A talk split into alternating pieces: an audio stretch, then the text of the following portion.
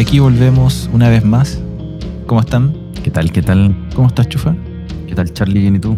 Bien, bien. ¿Cómo estuvo la semana? Eh, puta, con frío. Un gran veranista, Chufa. Por mi parte, pero, pero bien. ¿Por qué estamos solos? Lo sé, po. ¿Qué pasa con el proyecto? ¿Con la ilusión? Cada vez más solos parece. Cada vez somos menos.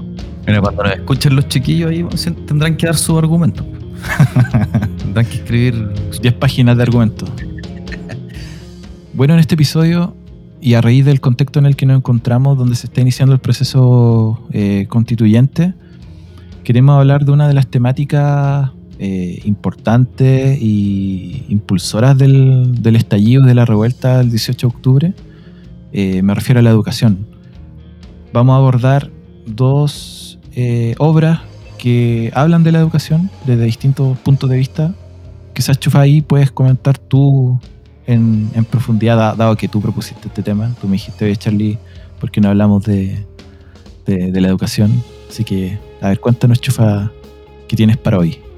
Claro, como señalaba ahí Charlie, eh, pensando que eh, la crisis en la educación puede, puede haber sido uno de los gatillantes de eh, del estallido social del 18 de octubre, la idea aquí es más que hablar de educación y sus problemas, es a través de dos recomendaciones que vamos a hacer eh, en mi caso un libro y en tu caso una serie, tratar los temas de la educación. Y, además que son eh, series y libros eh, chilenos y que hablan sobre problemáticas chilenas. Entonces esa es la idea un poquito, pues, hacer una recomendación, hablar sobre esta serie y este libro y ahí también de pasada ir conversando un poquito respecto de la educación.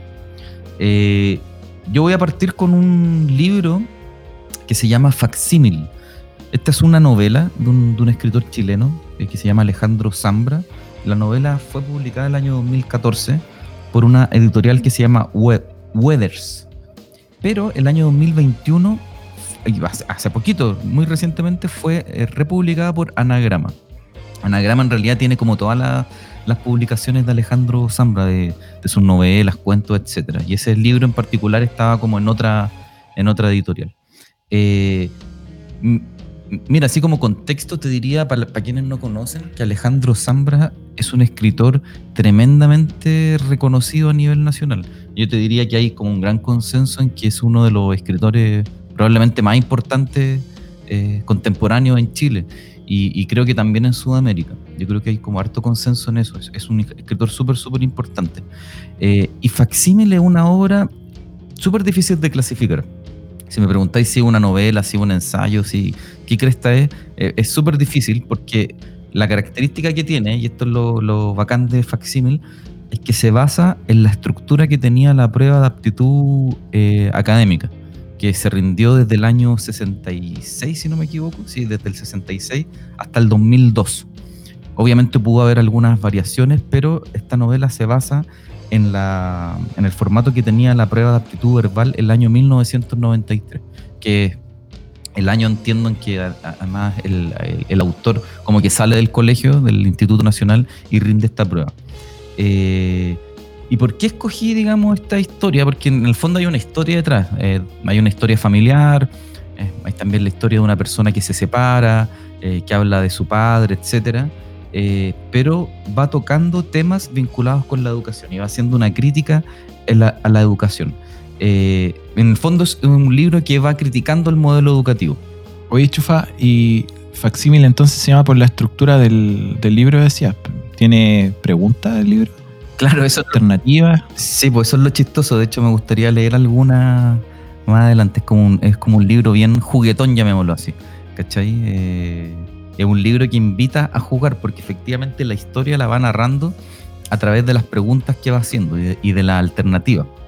Eh, pero claro, detrás de todo eso, como lo vamos a ver en, alguna, en algunos pasajes, hay una crítica a, la forma en cómo se concebía la evaluación, y cómo se sigue concibiendo todavía la evaluación de los alumnos, ¿cachai?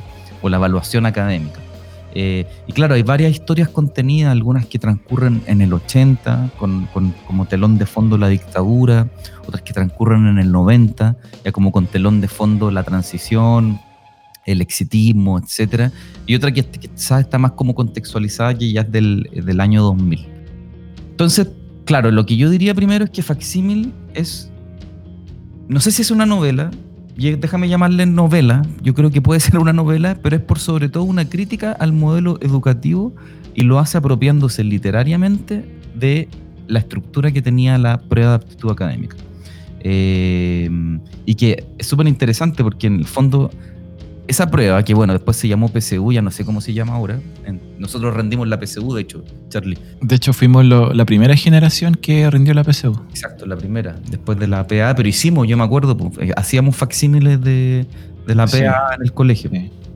Y claro, pues, como lo primero interesante a señalar es que la prueba de aptitud eh, representa, constituye como el, punto culmine de los 12 años de educación si uno lo piensa finalmente, pareciera mm. como que te estáis preparando, te estáis entrenando durante 12 años para llegar a ese punto. Para ese hito.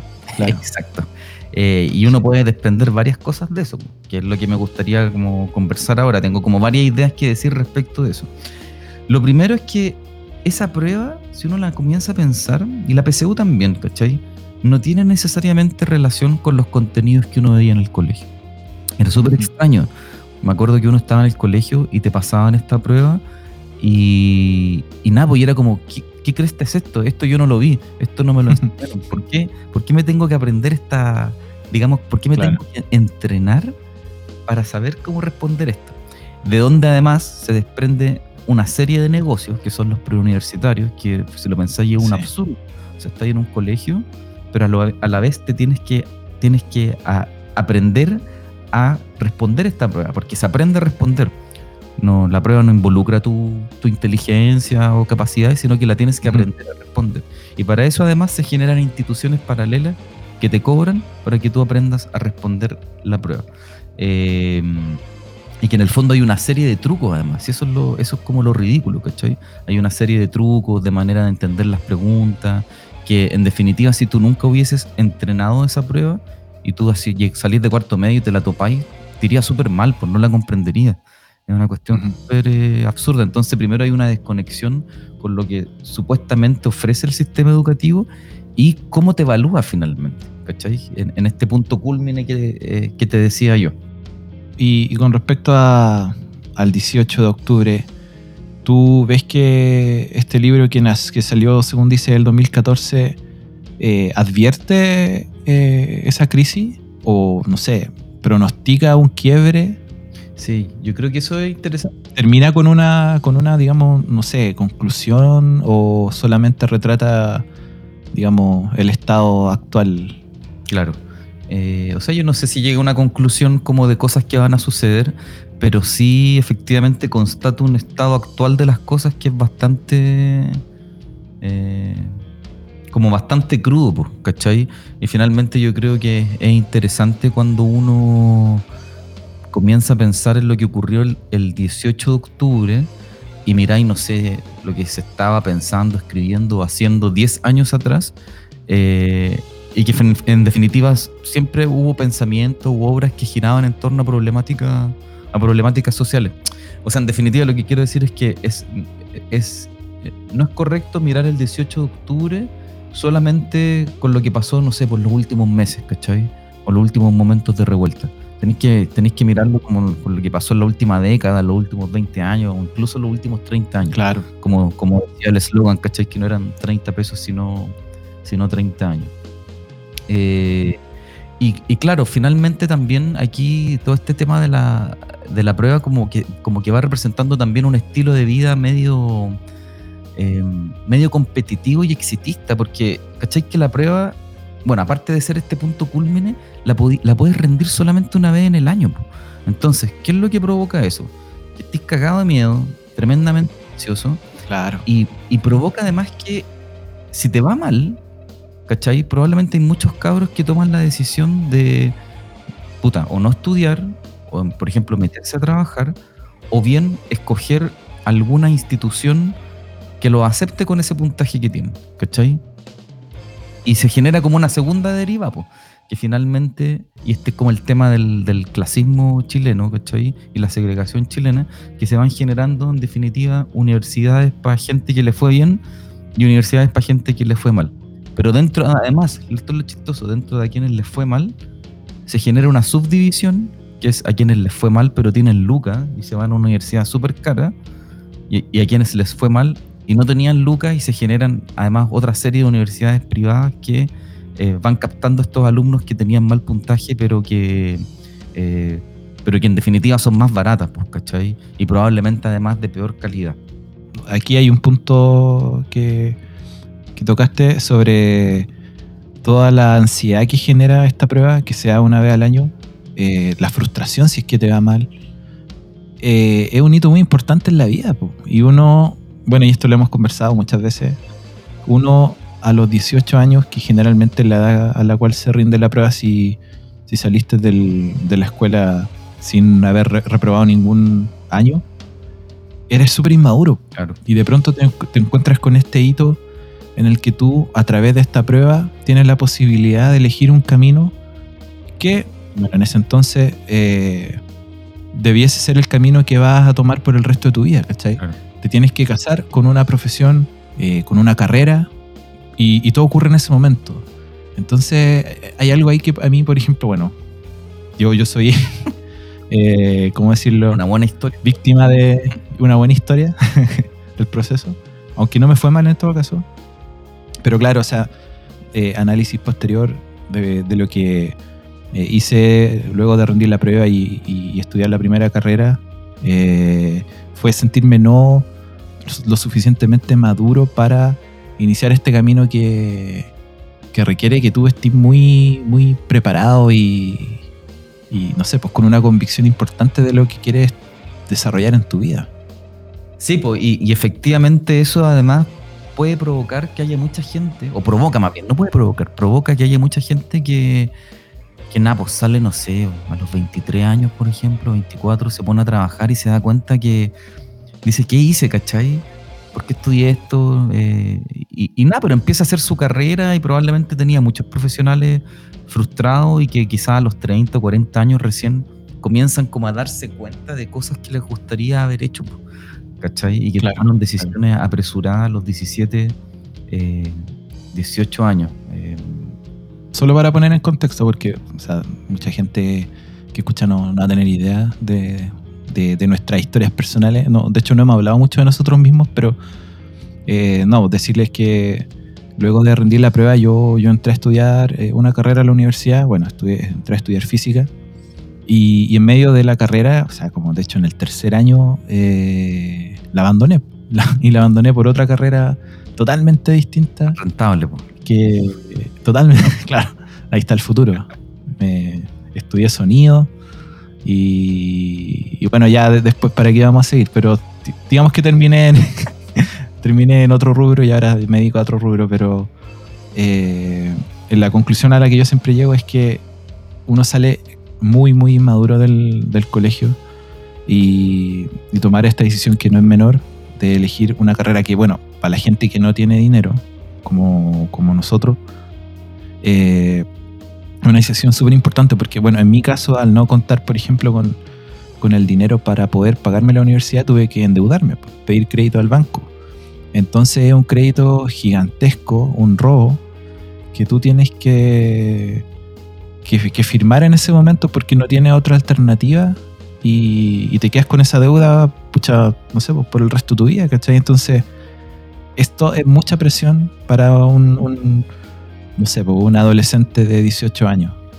Claro, pues efectivamente como hay un negocio de fondo, es lo más, es lo más terrible, porque es lo más brutal, porque hay, mucha gente, yo no sé en realidad cuál será el porcentaje de personas que terminan como la carrera cuando ingresan. Eh, lo desconozco, creo que alguna vez lo habré escuchado, si no me equivoco, y ahí me corrigen si alguien me escucha, era como el 60 o 70%, pero efectivamente tiene un alto porcentaje de gente que no lo va a terminar, que queda endeudada, eh, y para qué decir además de un montón de carreras que salieron en algún momento y que no tenían campo laboral, ¿cachai?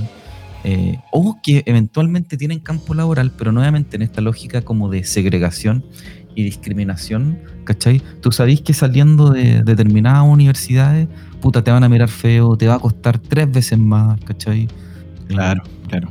Entonces, claro, se introducen como ciertas lógicas que, que puta, al final te fue mal, estuviste ahí como una decepción, luego entraste a estudiar algo en un lugar más o menos, tuviste una segunda decepción, quedaste endeudado, una tercera decepción y más encima después te, te miraban feo y te costó encontrar pegas. O sea, bueno, hay, hay carreras, hay carreras ficticias igual, po. Sí, y hay otras carreras que de pronto no te dicen del todo lo que viene a futuro. Por ejemplo, bueno, en, mi caso que estudié física, eh, tres años, eh, tú como licenciado en física, eh, bueno, puedes hacer clase obviamente, pero la carrera en sí se llama ingeniería física y tú como ingeniero físico no, no sé si tienes mucho, mucho campo, la verdad. O sea, el, el camino que, que, debiese tomarse la carrera es luego hacer un posgrado y ahí optar a distintas especializaciones, ¿cachai? Y, no sé, poder tomar una vía, una vía más académica o bien, eh, no sé, por investigación en, algún, eh, en alguna empresa o desarrollo, etcétera. Pero no te dicen que tú al sexto año de la carrera vas probablemente a, a ser cesante, si es que no realiza un, un posgrado. Entonces hay harto desconocimiento también al inicio cuando uno se enfrenta a la parrilla de, ofertas en las universidades. Mm. Eh, bueno, lo mismo pasa con astronomía. Pasa, si tú estudias astronomía, eh, sales como licenciado en astronomía. Claro, ¿y quién te va a contratar, nadie te va a contratar, ¿cachai? O sea, lo que tienes que hacer es después hacer un magíster o doctorado en alguna eh, algún tema en particular, ¿cachai? Y, y, volviendo al tema de la, de la prueba de aptitud, de hecho, si tú pensáis, es súper brutal el nombre que tiene, o que tenía más bien, si ya se, ya se cambió. Pero era prueba de aptitud. O sea, claro. Fíjate lo que significa. Significa que si tú mal, mátate. No tenías aptitudes académicas para entrar a la universidad. Eso es. Están diciendo. No tienes las aptitudes necesarias para estudiar. ¿Cachai? Inténtenlo de nuevo. Y, ocurre otra cosa, pues que en el fondo la prueba, esa prueba, bueno, y todavía, si al final la prueba que hay ahora es la, es la misma, weá, creo yo, pero, pero con otros nombres, ¿cachai? Pero suponen una exclusión. ¿Por qué supone una exclusión? Porque claro, los puntajes de las pruebas tú sabéis que se distribuyen eh, de acuerdo a una curva normal, ¿no es cierto? En el centro se van a concentrar como el, mayor porcentaje, vaya a tener puntajes muy muy malos que están a la izquierda de la cola y los puntajes muy muy buenos que están a la derecha, que son los que están más a la derecha los que se llevan comúnmente los mayores los mayores beneficios, ¿no es cierto? Las mejores carreras, las carreras de mayor prestigio en las universidades de mayor prestigio. Pero eso implica, esa distribución normal implica que no todo el mundo tiene las aptitudes para estar en la cola en el rango superior, en el lado derecho, ¿no es cierto? O sea, los que van a obtener las mejores recompensas están en la derecha, pero el resto de la población, los que se distribuyen normalmente van a quedar excluidos. Porque de hecho, si a todos les fuera bien en la prueba, si todo, en el fondo, si no Tampoco fuese. funcionaría. Claro, si no fuese una distribución normal, ¿cachai? Fuese una, una. Ya no recuerdo en estadística cómo se llaman cuando están los casos como, hacia, la, hacia la derecha, ¿cachai? Pero si no fuese normal, ¿qué pasaría con el sistema educativo?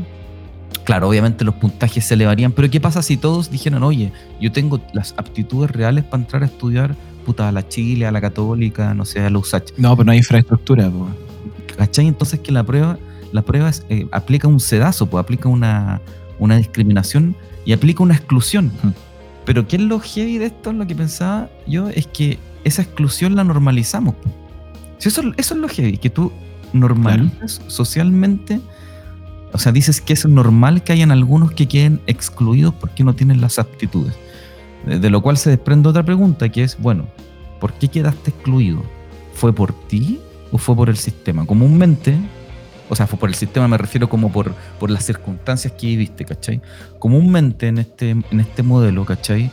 Uno tiende a individualizar las culpas, ¿cachai? No, puta, fue por mí, porque no estudié, porque no me entrené, porque no me preparé bien, ¿cachai? Eh, y es normal en consecuencia que yo haya que quedado excluido. Esa cuestión de, normalizar la exclusión yo la encuentro súper heavy, eh, y, por eso también hay otros países que aplican otros sistemas u otros mecanismos de, de ingreso, ¿cachai? Eh, bueno, esta prueba yo sé que va a ir cambiando. De hecho, recordemos que fue boicoteada el año 2019 en el contexto del estallido social. Creo que el 2020 también se intentó y, hubo. Después al, final se terminó rindiendo en distintas fechas, como parceladamente. Sí, verdad, porque en realidad no da más. Es una prueba que no, a mí me parece. No. Es que esta prueba, esta prueba bueno, como, como bien mencionas tú, está eh, íntimamente relacionada con, con, la crisis general de, del país. Claro. O sea, esta prueba no es más que un reflejo de, lo malo que, que están las cosas en Chile. O de cosas y, que cambiar, ¿cachai? Necesariamente, claro, de cosas que, se deben cambiar, modernizar y cambiar. Claro. Oye, em, solo para terminar como el, tema de Facsimile y pasarnos a, a la serie que, que vaya a recomendar tú, Charlie, y para motivar a la gente, digamos, que lea este libro. A mí me gustó mucho este libro, me gustó mucho. Bueno, a ver, Chufa, ¿por qué tendríamos que leer este libro? Sí, pues mira, en general a mí me gusta mucho Alejandro Zambra. Yo creo que he leído todas sus novelas. Em, ¿Él es poeta también o no? Sí, pues de hecho su primer libro fue un libro de, poesía. Eh, se llamaba Bahía Inútil, si no me equivoco. Y después se lanzó con una novela que tuvo eh, harto éxito. De hecho, se hizo una película, bien mala la película, pero el libro es muy bueno que se llama Bonsai. Em, bueno, después tiene otro que se llama eh, La vida privada de los árboles, Formas de volver a casa, que es el que más me gusta. De hecho, yo te lo recomiendo, Charlie, porque, bueno, él, él, vivió en Maipú de chico. Pues vivió en Maipú. Ah, grande, grande. y estudiaba en el Nacional. Entonces, hay algo ahí con. Eh, que se parece como a tu historia, ¿me cachai? De estudiar en el centro, en un liceo, vivir en Maipú. Bueno, de, hecho, yo, yo toda mi vida estudié en el centro, sí, o sea, desde kinder. Exacto. Eh, por, una cuestión, obviamente, logística, no porque fue planeado ni nada, sino, o sea, fue lo que se dio, pero pero claro. Y, en, ese, y en, en, particular en ese libro, Formas de Volver a Casa, que a mí es el que más me gusta, eh, narra historias de los 80 y de los 90 como vinculada a los viajes en micro, eh, cuenta como un poco del barrio, ese es como el telón de fondo, ¿me cacháis? Eh, de hecho parte como con la historia de un niño que se pierde y que después llega solo a su casa y, el papá que está sentado en un sillón, no sé, como hay como, hay como varias cosas que me recuerdan como a... como a tu historia, pero yo te lo recomiendo, súper, súper, súper bueno. Bueno, y este libro en particular, como te decía, es un ejercicio súper súper extraño, pero que yo creo que tiene un buen resultado. Y me gustaría, solo para, finalizar, para entusiasmar a, nuestros auditores, leer algunas cositas, pues bien breves. Mira, por ejemplo, vale, vale. Por ejemplo, se inicia con un capítulo que se llama Término excluido. Esto es igual que la prueba de aptitud. para, para, quienes la rindieron se van a acordar. Entonces dice, en los ejercicios del 1 al 24 marque la opción que corresponda a la palabra cuyo sentido no tenga relación ni con el enunciado ni con las demás palabras. O sea, tú tenías que excluir una palabra que no, tuviese relación con el listado que te proponen. escuchaba en una entrevista a Sambra que decía, bueno, aquí nos estaban enseñando de alguna manera a censurar implícitamente. Rígida. Sí, pues entonces, por ejemplo, el número 3 dice educar. Alternativa A, enseñar. B, mostrar. C, entrenar. D, domesticar. E, programar. Si te das cuenta, de algún modo, no te está contando todavía ninguna historia, nada, pero te está como, como metiendo un poco la idea hacia dónde va esto, ¿cachai? Te dice educar y te, y te, tira cinco cosas que tú dices, ah, ya, puta, te, te tiró conceptos importantes, programar, domesticar, entrenar, ¿cachai? Lo que te hablaba hace un ratito, como la prueba de aptitud finalmente es un, es un entrenamiento, tú ejecutas un entrenamiento para poder responderla.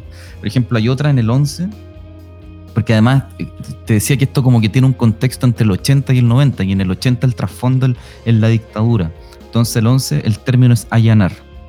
La alternativa A es nivelar, B recuperar, C investigar, D invadir, E aplastar. ¿Sabes que también te va mostrando como... Es, muy inteligente el libro. Mira, hay otro... Qué buena. Ya, se llama Plan de Redacción. Este era el segundo módulo de la prueba de aptitud. Dice, en los ejercicios 25 a 36, marque la opción que corresponda al orden más adecuado para constituir un buen esquema o plan de redacción. O sea, en el fondo lo que te estaban pidiendo acá es que tú ordenaras como eh, cronológicamente la idea, que tuviesen coherencia. No sé si te acordáis que era como, puta, obviamente no podéis partir con la conclusión, de lo, de lo más general, lo más particular, etc. Entonces, por ejemplo, hay uno acá muy bueno, el ejercicio número 25, se llama 1980 y tanto. Dice, uno, tu padre discutía con tu madre. Dos, tu madre discutía con tu hermano. Tres, tu hermano discutía con tu padre. Cuatro, casi siempre hacía frío. Cinco, no recuerdan nada más. Y luego la alternativa te pide como que ordenes eso, ¿cachai? Entonces, Qué bueno. es que sí, pues súper bueno, porque si te das cuenta ya te va contando como una historia a través de un, de un ejercicio, sin decirte nada, ¿cachai? Sí. Por ejemplo, el ejercicio 18 es muy bueno y está vinculado como con los temas sociales chilenos. Dice, se llama Tu Casa. Dice, uno, es de un banco, pero prefieres pensar que es tuya. Dos, si sale todo bien, terminarás de pagarla el año 2033. Tres, vives aquí hace 11 años. Primero con una familia, después con algunos fantasmas que también se fueron. Cuatro, el barrio no te gusta, no hay plazas cerca, el aire es... Cinco, pero amas esta casa. Nunca vas a abandonarla. Maipú. Y mira, permíteme un, un- un par más. Ya es como en, en el plan de redacción. No sé si te acordáis que uno tenía que leer como un texto largo y después te hacían como preguntas Sí. comprensión de lectura. Entonces, bueno, na- narra la historia de unos alumnos que tenían un profe de religión en el Instituto Nacional y que después renunció y un día X se lo encuentran en un puzzle, en, parece que en la calle San Diego. Él había renunciado al profe y era conductor de metro. Entonces él dice, dice, el Nacional está podrido, pero el mundo está podrido, dijo. Los prepararon para esto, para un mundo donde todos se cagan entre sí. Les va a ir bien en la prueba, muy bien. No se preocupen. A ustedes no los educaron, los entrenaron. Exactamente. Me parece súper buena, súper buena esa frase. Ustedes no los educaron, los entrenaron. Leyendo tu. eh, como estos. Bueno, no, no sé, preguntas, capítulos o. Parecieran ser como fotografías de, de la realidad. De hecho, sí, po, eso, esa es la sensación un poquito que me da Facsímil y con esto, con esto concluyo. Es como, a ver, como no es una, como no es una historia narrada así como de principio a fin, eh, en donde tenía un, a un narrador que te va contando lo que le pasó en su vida, es como a mí me, me da la sensación, y eso es lo bacán, como de entrar a una pieza oscura y que de repente en esas piezas prendan la luz un segundo y tú, y tú mirís Claro, claro. y, se- y te queda una como, de una como impresionista. Exacto, ¿cachai? Y después la apagan, prenden la luz de nuevo y accedís como a otro momento de la historia de una persona. Eh, no sé, pues de su separación, habla por ahí de la muerte de un hijo, ¿me cachai? Eh, pero finalmente todo eso va constituyendo una historia pues, a través de, la, de estas preguntas. Eh, así que pues, al- Que chora la forma de, de crear el libro. ¿no? Y al- altamente recomendado todos los libros de Zambra. Eh, yo te recomiendo a ti, Charlie, ese que se llama Formas de Volver a Casa. Me, me recuer- me recuerda muchas cosas como de tu, de tu familia, de tu historia.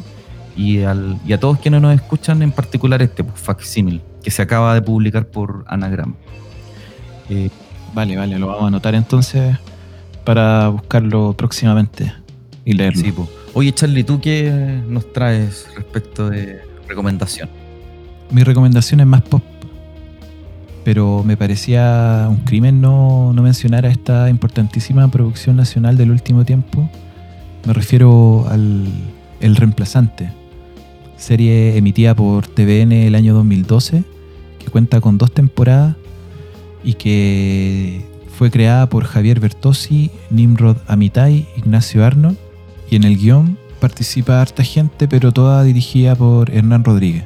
Bueno, la historia trata de un ingeniero joven, exitoso, que trabaja eh, para una importante firma de inversiones financieras en Sanhattan, papel interpretado por Iván Álvarez de Araya, que luego de realizar una arriesgada jugada termina haciéndole perder millones a su, a su empresa y en la cárcel.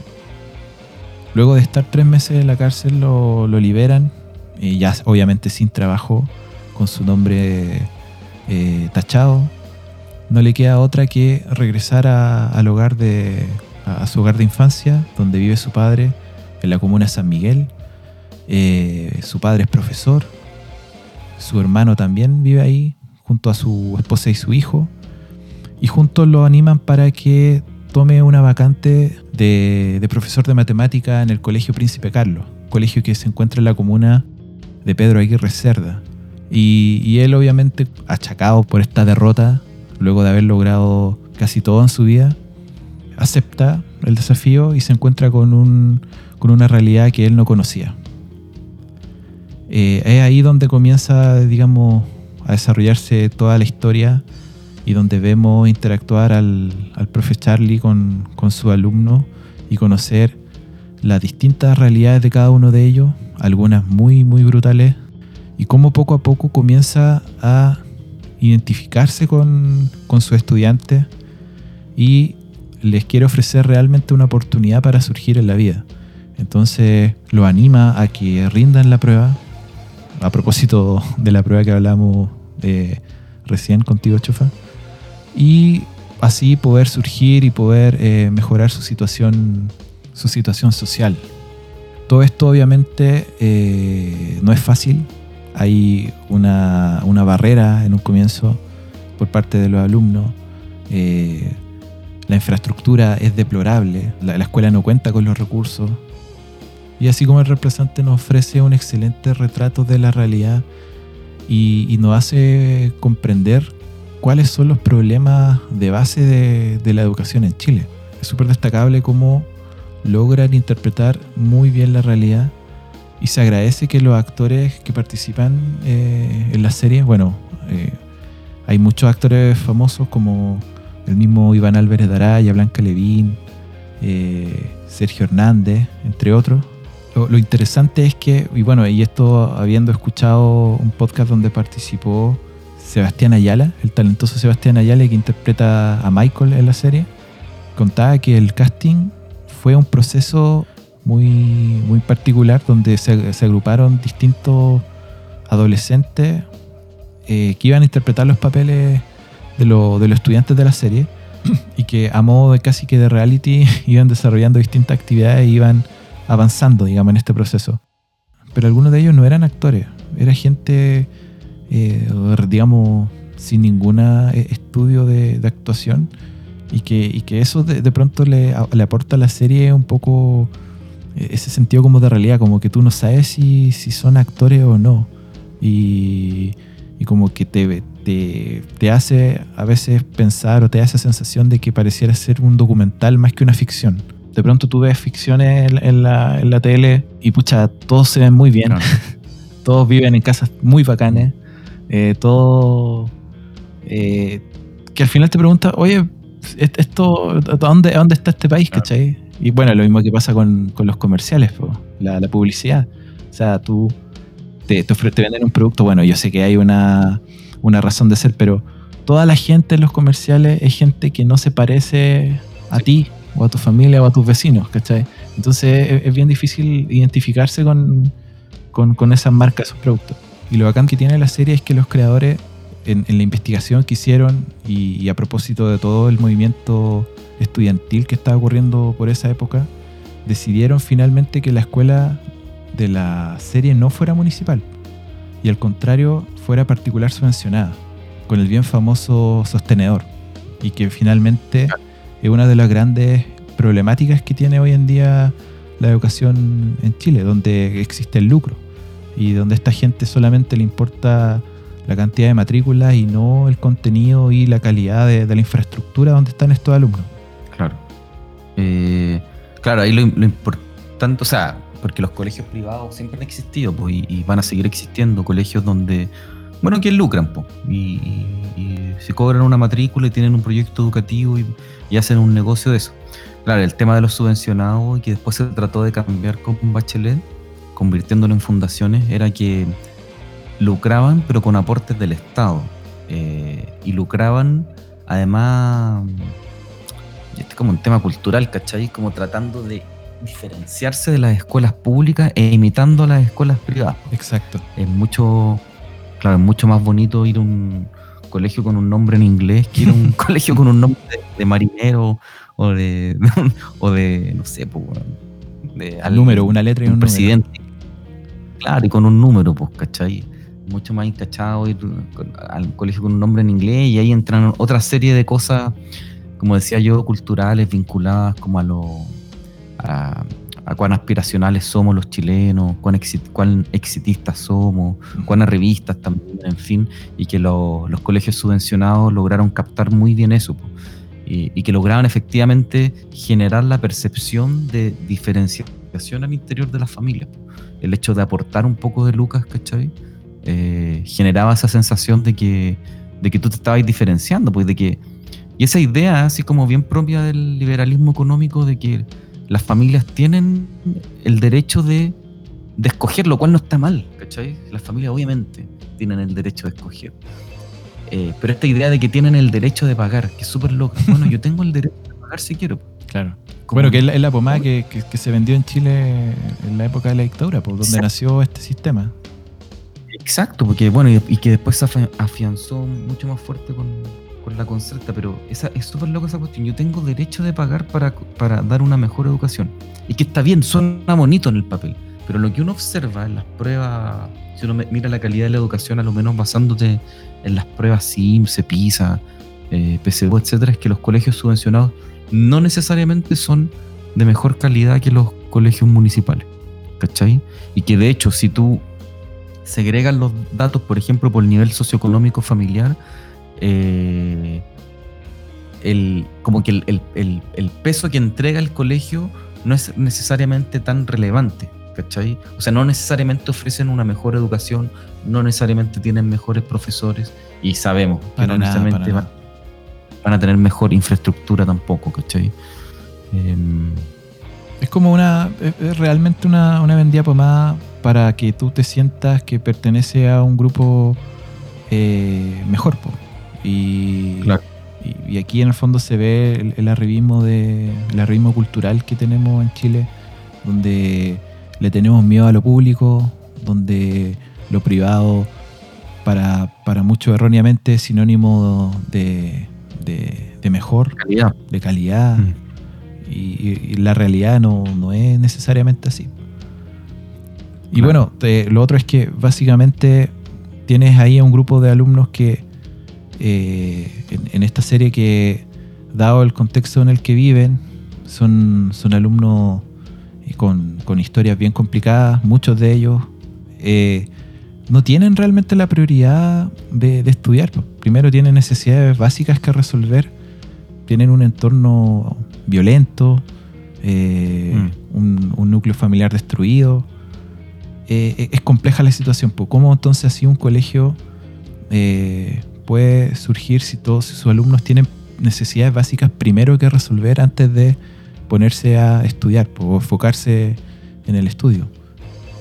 Muchos de estos alumnos no ven eh, la universidad o el instituto como, como el, lugar al que van a llegar. O sea, ellos están simplemente yendo al colegio porque, una, porque están obligados a hacerlo, ¿cachai? Y no tienen apoyo tampoco o no tienen referentes cerca de, su núcleo familiar que, que estén yendo o que hayan estudiado en la universidad, en el instituto. Entonces, realmente es complicado eh, romper este, este círculo para que puedan surgir, digamos, eh, en la sociedad, a nivel ya sea cultural, económico. Mm. Es todo un desafío para, los profes que tienen que enfrentar eso. Sí, pues yo creo que el, quizás el problema que tristemente hay mucha gente que no ve eso, pues, ¿cachai? Y gente que toma decisiones pues, en política pública vinculada con educación. Pues. O sea, malamente vaya, vaya a aprender logaritmo o te vaya a leer, un, no sé, 100 años de soledad si es que tenías hambre, ¿cachai? O si tenías mm. frío. Entonces, se va generando además eh, en, la, en, la, ciudadanía en general esta noción de que, oye, pero ¿por qué a estos colegios públicos les va mal? ¿Cachai? Eh, ¿Y por qué a los privados les va mejor? Ah, es que los públicos tienen malos los profesores o, o no sé, tienen malos directores, tienen problemas de gestión. Entonces démosle más gestión o démosles más horas de matemática, o démosles más horas de lenguaje, ¿cachai? Cuando tenía un problema de base que es como más es lógico, pues, ¿cachai? De cabros que puta viven en, poblaciones donde bueno, les disparan en las ventanas, eh, que pasan hambre, que pasan frío, que tienen hermanos que se drogan, eh, mm. papás que no existen o mamás que no existen, en fin, una serie de cosas, ¿cachai? Que obviamente van a incidir en que tú vayas a aprender algo tan, tan ridículo en ese contexto como es un logaritmo, por poner solo un ejemplo. ¿Qué te totalmente, totalmente ridículo un logaritmo en ese contexto. ¿Para qué te sirve en la vida un logaritmo en ese, en ese contexto, cachai? Bueno, y, eso es lo que rescato de la serie y por lo cual la, la, quiero recomendar, porque me parece que nos ofrece un cóctel de realidad, como decías tú, y, y, es, y no estamos acostumbrados a ver en la, en la televisión este tipo de ficciones tan bien representadas, o sea, donde la realidad es tan bien representada, perdón.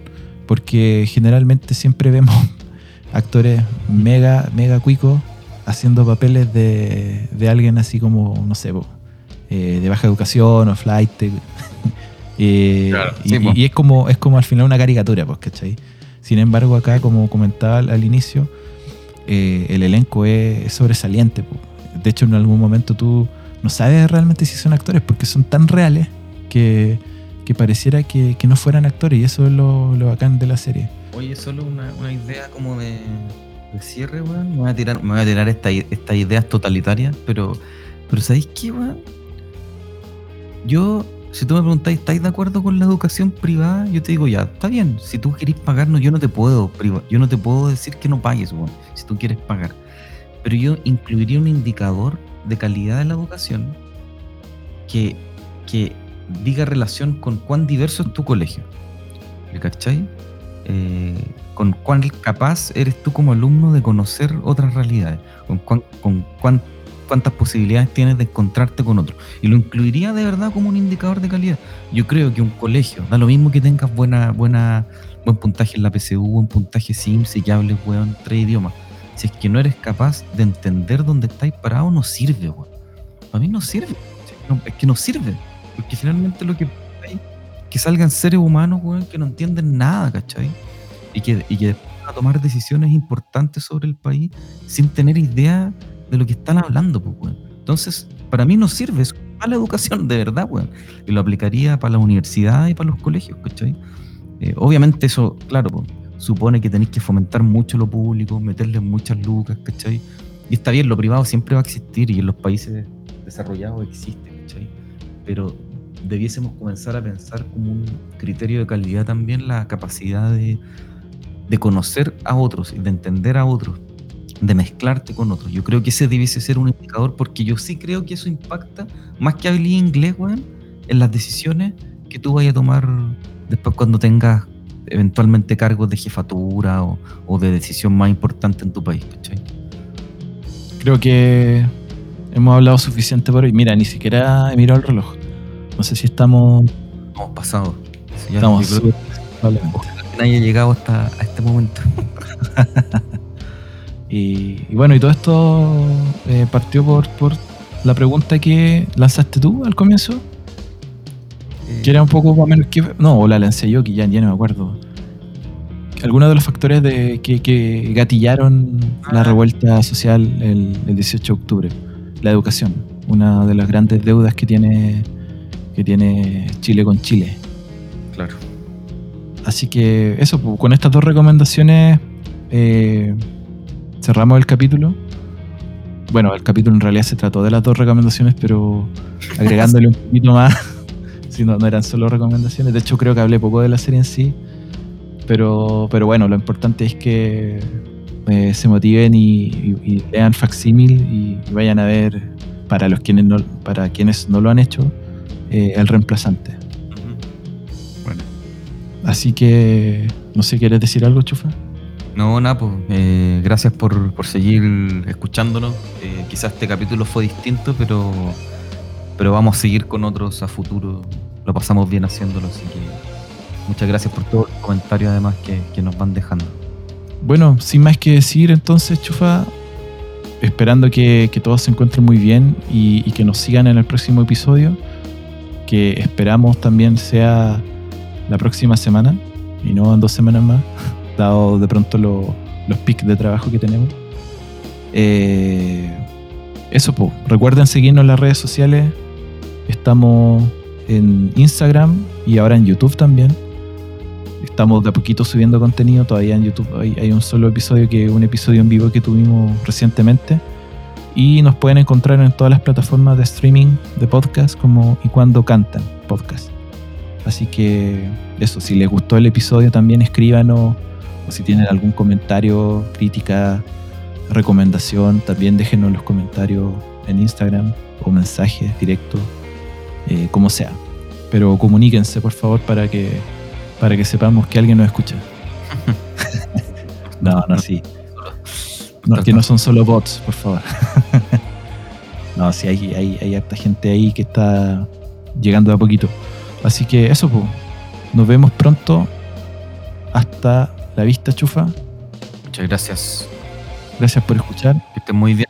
y nos vemos. Adiós. Chao, chao.